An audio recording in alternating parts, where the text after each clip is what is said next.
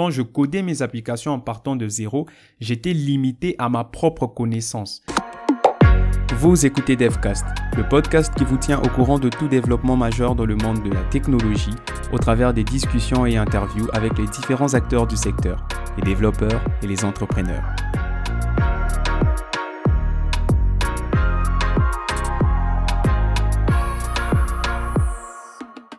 Salut, c'est Bernard Henche. Dans l'épisode d'aujourd'hui, nous allons parler des frameworks. Personnellement, j'ai commencé à me considérer comme un développeur professionnel quand j'ai commencé à utiliser des frameworks pour réaliser des projets clients. Même si avant je n'utilisais pas de framework et que je codais mes applications sans framework, c'est justement quand j'ai commencé à utiliser cet outil-là, ces outils-là, que j'ai commencé à me considérer comme un professionnel. Mais qu'est-ce que c'est qu'un framework? À quoi ça sert et comment on utilise, quand il faut les utiliser? C'est ce que nous allons voir dans l'épisode d'aujourd'hui. Premièrement, un framework, c'est un mot anglais qui s'est traduit littéralement par cadre de travail en français. Mais qu'est-ce que ça veut dire Pour cela, je vais vous donner un exemple. Faisons allusion à l'architecture ou encore à la maçonnerie comme j'aime bien le faire. Quand on veut construire un mur ou bien quand on veut établir un plan de construction pour un bâtiment ou pour une maison, L'architecte a besoin de certains outils pour lui permettre de concevoir un plan. Il a besoin par exemple d'un crayon. Il a besoin d'une latte, d'un équerre, d'un compas, etc., etc. Ces outils, ou encore cet ensemble d'outils, sont son cadre de travail. C'est ce qui lui permet de réaliser son travail, qui est ici la réalisation d'un plan, par exemple, d'une maison. En construction logicielle, c'est exactement la même chose. Lorsqu'on construit une application, nous avons besoin de certains outils. Alors ces outils peuvent être représentés sur différentes façons, mais c'est souvent des logiciels. On peut avoir besoin d'un PC certes, mais on a aussi besoin des outils logiciels qui nous permettent de construire une application. Ces outils, on va les catégoriser en deux. Les outils qui, qui permettent de réaliser une tâche très précise, que moi je vais ici appeler librairie, et des boîtes à outils, c'est-à-dire un ensemble d'outils qui vont aussi nous permettre de réaliser une tâche précise en globalité. Une librairie, c'est un outil, voyez ça comme un marteau qui permet tout simplement d'enfoncer un clou. Donc il y a un but précis, c'est juste enfoncer le clou.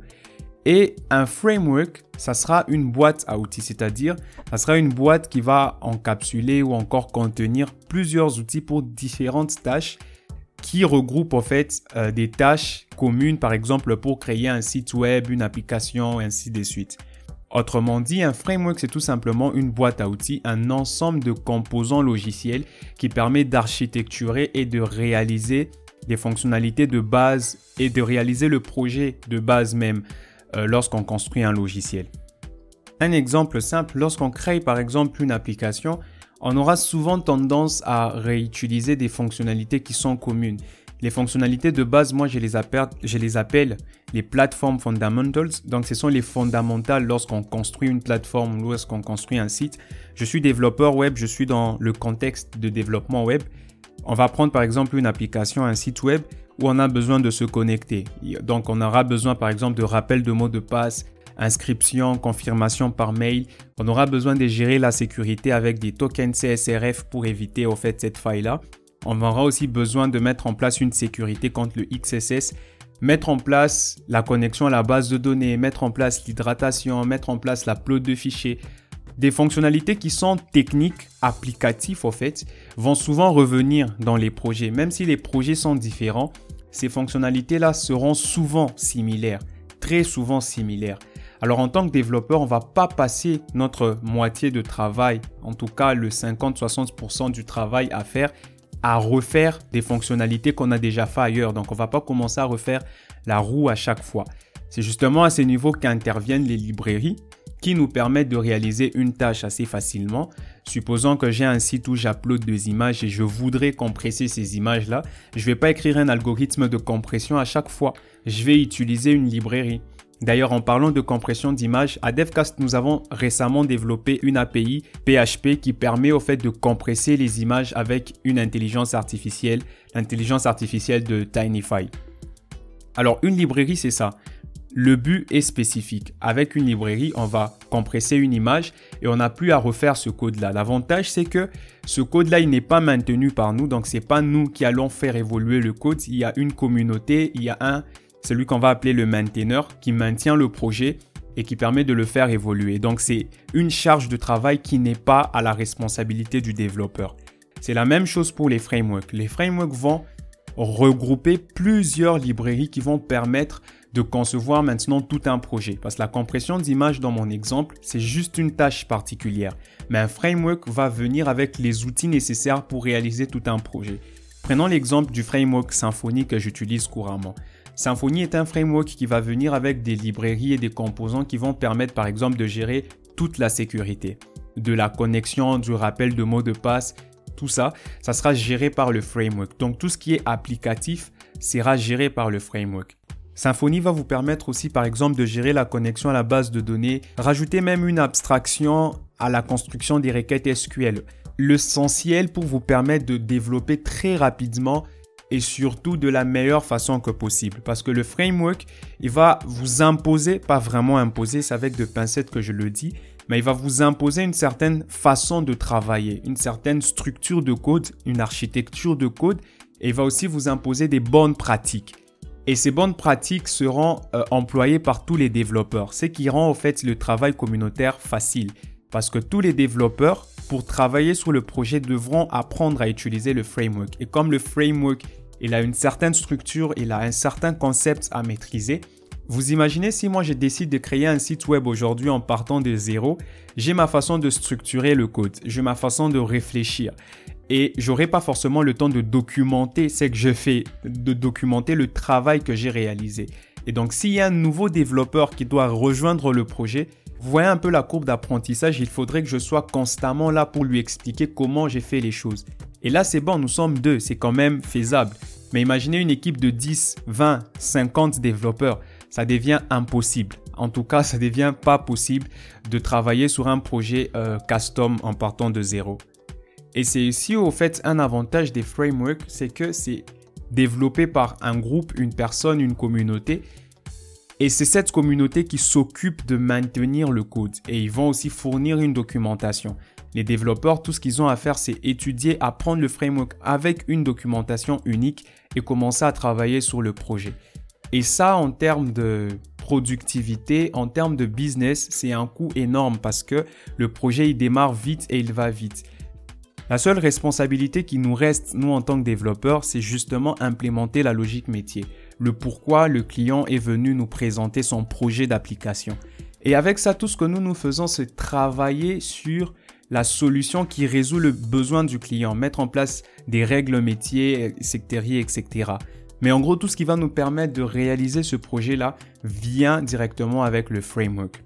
C'est pourquoi c'est un outil qui est vraiment utilisé dans le milieu professionnel.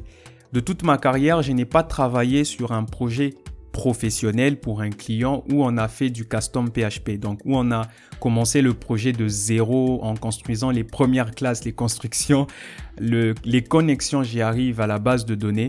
En tout cas, de toute ma carrière professionnelle, c'est pas arrivé. Ça pourrait arriver un jour, mais jusque-là, c'est pas encore arrivé. Généralement, quand je rejoins un travail en, en freelance ou en entreprise, on travaille sur un framework parce que c'est l'outil qu'on va utiliser pour réaliser ce projet-là. Je fais un long exposé justement pour présenter ses avantages parce qu'aujourd'hui, il y a encore des gens qui n'utilisent pas de framework en disant que c'est pour les flemmards par exemple et ça c'est un argument qui n'est pas vraiment correct. Quelques avantages de framework la rapidité des développements. Vu que la grande partie du code est déjà faite, il suffit juste de réutiliser ces composants-là. Le développement devient encore plus rapide. On n'a plus à refaire des grands process dans le développement. On passe directement à la logique métier, à l'implémentation de certaines fonctionnalités. Une architecture plus robuste. Plus vous évoluez en développement, plus vous, votre, votre façon de concevoir les choses change. Peut-être aujourd'hui, vous utilisez un modèle MVC pour construire votre application, mais dans quelques années, ça va pas suffire. Vous serez obligé de passer à une architecture hexagonale. Peut-être utiliser le CQRS. Peut-être utiliser des architectures un peu plus compliquées, microservices par exemple. Et ça, de base, vous-même, c'est vraiment difficile d'avoir cette connaissance-là.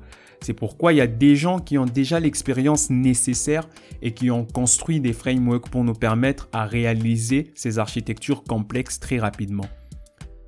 Un autre avantage, les composants et les bibliothèques proposées sont réutilisables à souhait. C'est aussi un avantage, c'est que un framework c'est pas pour un projet particulier, on peut réutiliser le même framework pour plusieurs projets. Pareil avec une librairie en fait.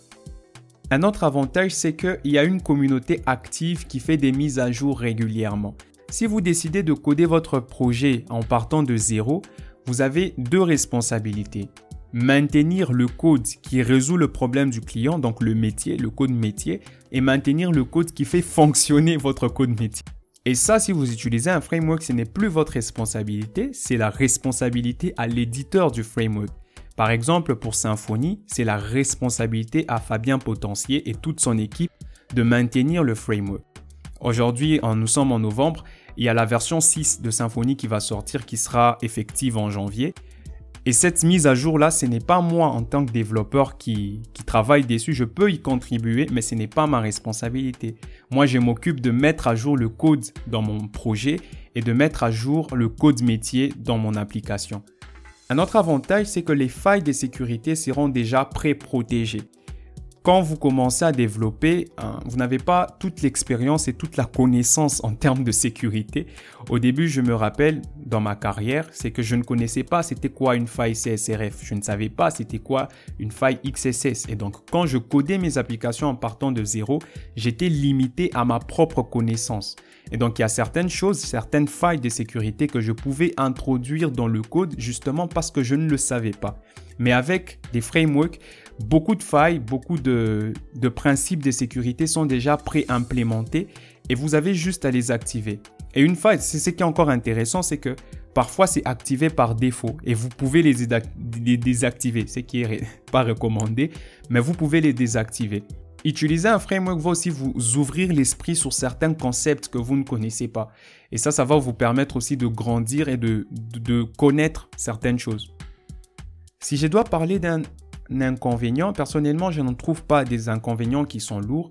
Peut-être le ticket d'entrée.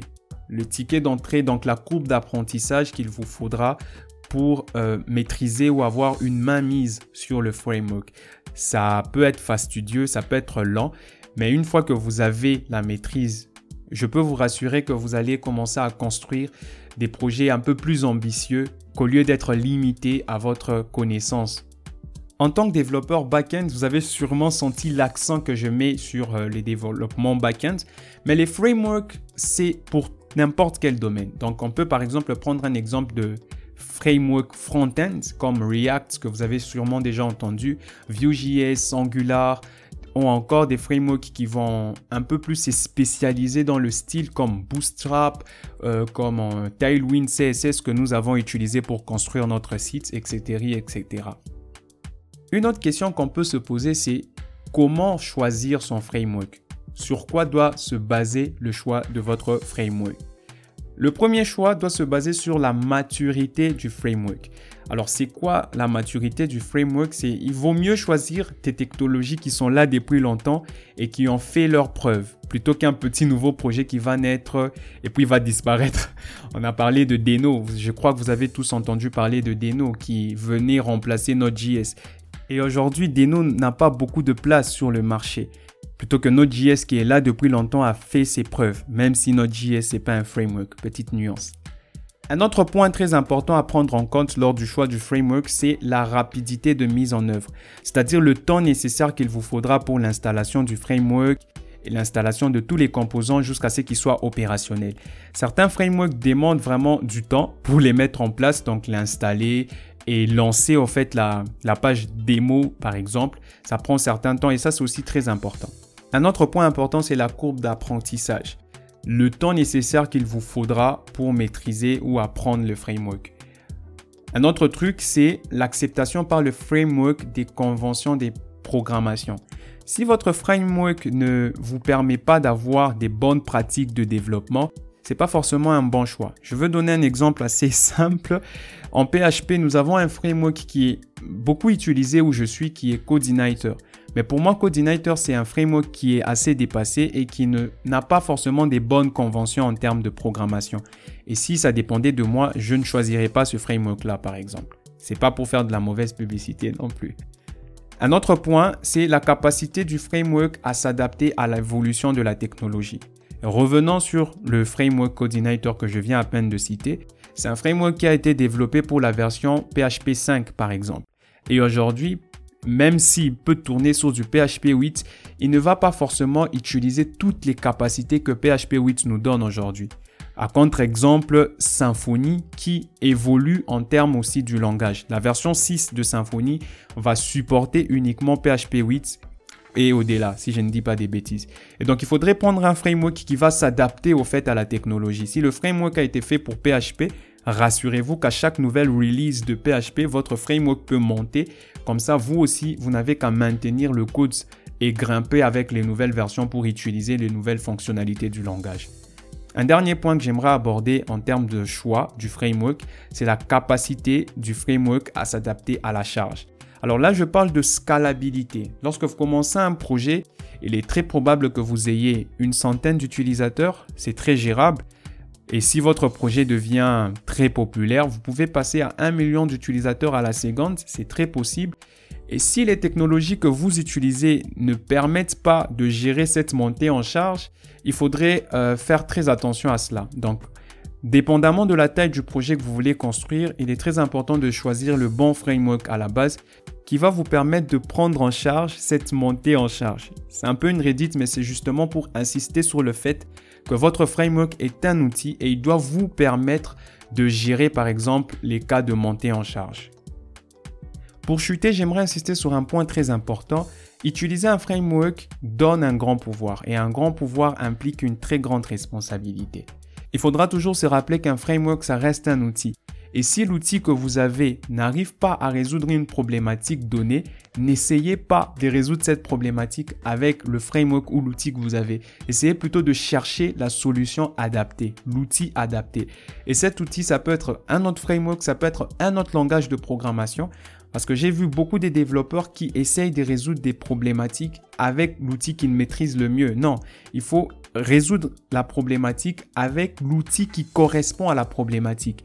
Si vous n'avez qu'un marteau comme outil, vous verrez tous les problèmes comme empiler un, clou. Et ça, c'est une erreur. Donc, il est très important de garder à l'esprit qu'un framework, vous allez le changer quand il faudra et n'essayez pas de vous agripper dessus. Je connais aujourd'hui des développeurs qui ne veulent pas en fait migrer vers des solutions plus modernes parce qu'ils ont tellement maîtrisé la technologie qu'ils ne veulent plus s'en séparer et ils essayent de résoudre tous les problèmes avec cette technologie-là, ce qui n'est pas une bonne chose. Et en tant que développeur, nous devons avancer et choisir la meilleure technologie qu'il faut. Merci d'avoir écouté cet épisode de DevCast. Nous espérons qu'il vous a plu. Si c'est le cas, n'hésitez pas à nous noter ou à laisser un avis sur la plateforme de podcast sur laquelle vous nous écoutez. Pour aller plus loin, d'autres contenus sont disponibles sur notre site devcast.tech. Le lien est dans la description. À la prochaine.